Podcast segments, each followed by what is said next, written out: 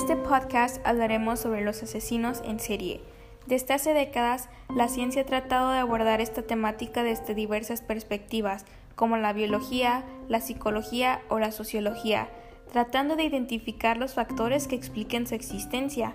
Desde un enfoque policial y criminológico, se ha tratado de identificar aquellas conductas y modus operandi que los describen, dando lugar a distintas clasificaciones y tipologías.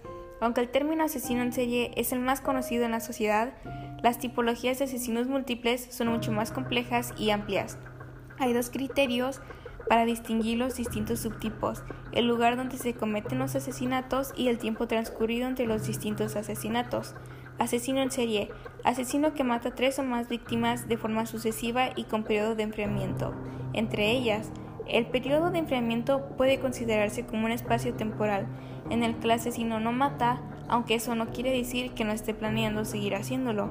El asesino en masa, un asesino que mata a cuatro o más víctimas en un mismo momento temporal y lugar. No existe periodo de enfriamiento porque los asesinatos se producen de forma sucesiva o con muy poco espacio de tiempo entre ellos.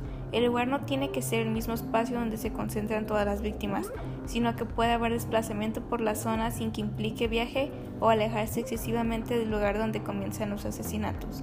El asesino frenético, un asesino que mata dos o más víctimas en un periodo de tiempo consecutivo y en dos o más lugares.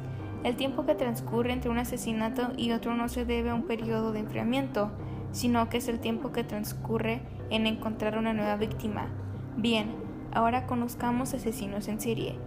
Joy Metheny, el caníbal, tenía por costumbre mezclar la carne de sus víctimas con carne vacuna y venderla en su puesto de hamburguesas. Si la mezclas bien, nadie notará la diferencia, dijo.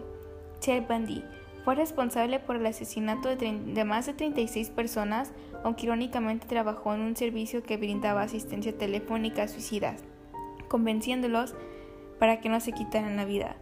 Richard Chase, el vampiro Sacramento, solía capturar animales pequeños y devorarlos crudos. A veces, si tenía deseo, licuaba la carne con Coca-Cola para tomarla como si fuese un milkshake. También intentó inyectarse a sí mismo sangre de conejo. El pedófilo y caníbal Albert Fish escribió una carta a los padres de una de sus víctimas describiendo el cuál deliciosa era la carne. Bien, aquí termina mi podcast. Espero le haya gustado.